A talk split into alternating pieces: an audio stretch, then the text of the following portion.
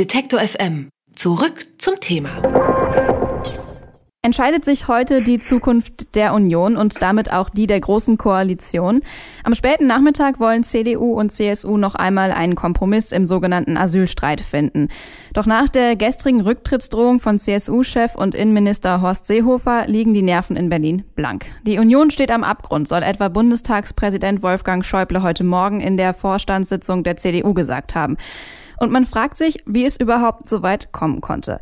Einer, der sich diese Frage ebenfalls stellt, ist der Journalist und ehemalige CSU-Regierungssprecher Peter Hausmann. Seit seinem Ausscheiden als Chefredakteur des Bayern-Kurier vor sechs Jahren hat sich Hausmann nicht mehr öffentlich zu seiner Partei geäußert.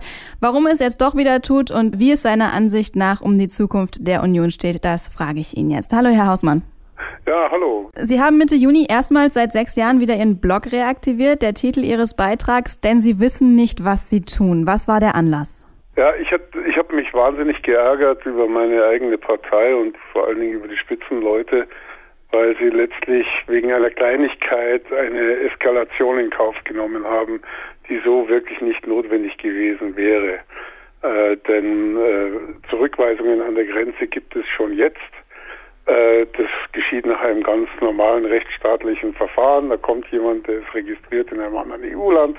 Dann wird er von der Provinzpolizei in Zurückweisungshaft genommen. Dagegen kann er dann äh, vor Gericht vorgehen. Das ist also mit den rechtsstaatlichen Prinzipien in Einklang. Solche Verfahren kann man nicht zwischen Tür und Angel äh, machen und deshalb fand ich eben, dass der Streit hier an einem völlig, völlig falschen Punkt geführt wird und vor allen Dingen in einer Art und Weise, äh, wie man miteinander umgegangen ist, äh, das einen eigentlich als, als Zuschauer angewidert hat. Und ich nehme an, äh, dass es vielen Menschen so gegangen ist, denn ich habe auf diesen ersten Beitrag in meinem äh, Blog, als ich den wieder aufnahm, äh, ungeheuer viele Reaktionen bekommen und Kommentare bekommen, äh, also das war äh, mehr, als ich je erwartet habe. Offenbar habe ich da ein Thema angesprochen. Sie haben den Streit zwischen CDU und CSU mit einer antiken Tragödie verglichen. Die haben ja per Definition kein Happy End. Sie glauben also nicht, dass es doch noch zur Einigung zwischen CSU und CDU kommt? Ich glaube, dass wir am Mittwoch äh, eine Situation in der CSU haben werden, wo man sich dann mit der Frage beschäftigt, wer der neue CSU-Vorsitzende werden soll. Denn ich glaube nicht, so wie ich Horst Seehofer kenne, und ich kenne ihn seit fast 50 Jahren, so lange wie ich in der CSU bin, äh, dass äh, er, wenn er einmal sich in eine Sache verrannt hat, da nochmal runterkommt von der Geschichte. Und deshalb glaube ich, dieses und äh, heute, Sie haben es ja anmoderiert, ist in der Tat ein Schicksalstag für die Union, weil ich weiß nicht, wie die CDU-CSU-Bundestagsfraktion hier reagieren wird auf diese ganze Geschichte. Äh, das Merkwürdige ist, man ist sich in der Sache eigentlich einig, man streitet über einen Detailpunkt und äh, man, man begeht dann lauter Stillosigkeiten wie äh, die Erpressung der Kanzlerin und ähnlich. Also die Kanzlerin hat eigentlich auch sehr souverän darauf reagiert, hat aus Brüssel dann wieder erwarten Erfolge mitgebracht und insofern verstehe ich die ganze gestrige Diskussion innerhalb der CSU im äh, Vorstand und der Landesgruppe gar nicht. Zwischen all diesen Live-Blogs und Sondersendungen, da ist teilweise gar nicht mehr so klar, über was genau jetzt eigentlich gestritten wird. Wie ist es dazu gekommen, dass wir jetzt tatsächlich sogar über ein Ende der Union von CDU und CSU spekulieren? Ich glaube, dass dahinter ein, ein Grundsatzstreit äh, steckt.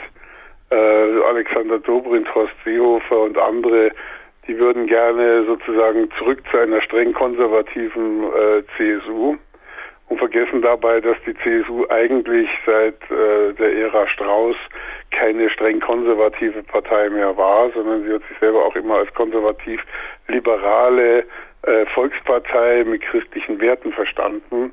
Und Franz Josef Strauß war ein glühender Europäer, das muss man dazu sagen, und ein großer Modernisierer. Er hat also viele äh, technologische Projekte in Bayern verwirklicht. Er hat auch äh, für Infrastruktur gesorgt und ähnliches. Das sind lauter Dinge, die äh, äh man heute übersieht, dass er eigentlich äh, also alles andere war als irgendein dummer nationaler äh, Brüter, der dann sich in irgendwelchen nationalistischen Parolen ergeht. Und das ist eigentlich schade, dass man sich hier äh, von verabschiedet hat, von diesem Gedanken der Bayerischen Volkspartei.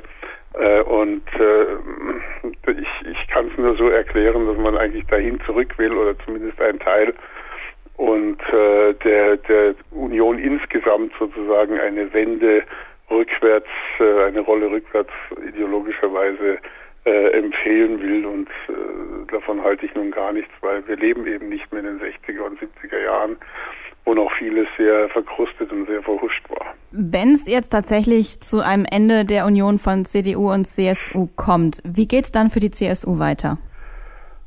Ja, ich hoffe immer noch, dass es nicht passiert, aber äh, wenn man das Gedankenspiel mal zu Ende führt, dann werden dann eine CDU und eine CSU in Deutschland um etwa dasselbe Wählerreservoir kämpfen, äh, mit unterschiedlichen Nuancierungen. Äh, und wir werden dann eine drastische Veränderung unserer Parteienlandschaft haben. Mhm. Als Franz Josef Strauß das äh, Projekt vierte Partei mal angedacht hat, da befand sich Deutschland im Zustand eines Drei-Parteien-Systems, FDP, SPD und CDU, CSU auf der anderen Seite. Und es war relativ festgefahren. Und Franz Josef Strauß dachte darüber nach, wie man es aufbrechen könnte mit einer vierten Partei, hat dann aber nach längerer Diskussion auch mit den äh, Freunden der CSU festgestellt, dass die Verluste größer werden als die Gewinne und hat es dann aufgegeben. Jetzt haben wir ein Fünf-Parteien-System, äh, mit äh, CDU, CSU, SPD, Grünen, FDP, äh, Linke und äh, die, äh, die AfD muss man ja jetzt dazu rechnen. Das heißt, das Parteiensystem hat sich gewandelt, es wird sich nochmal massiv verändern. Und dann hätten wir viele Parteien, die so irgendwo zwischen 15 und 20 Prozent herumgeistern würden. Und das würde eine äh, Koalitionsverhandlungen noch viel, viel schwieriger machen, als sie jetzt schon waren. Äh, und äh, wir hätten politische Instabilität. Und wir vergessen immer, dass ein Teil unseres Ansehens in der Welt und unserer politischen Stärke auch daraus resultiert, dass wir ein politisch stabiles Land sind. Äh, Im Gegensatz zu Italien oder anderen Ländern, die äh, sozusagen diesen Weg schon vor uns gegangen sind, wenn sich CDU und CSU dann letztlich trennen würden und nicht mehr diese einheitliche Kraft darstellen. Der Streit zwischen CDU und CSU steuert heute womöglich auf seinen Höhepunkt zu. Wie es dazu kommen konnte und wie es möglicherweise weitergeht, hat mir der Journalist und ehemalige CSU-Regierungssprecher Peter Hausmann erklärt. Vielen Dank für das Gespräch. Ja, bitteschön. Alle Beiträge, Reportagen und Interviews können Sie jederzeit nachhören im Netz auf detektor.fm.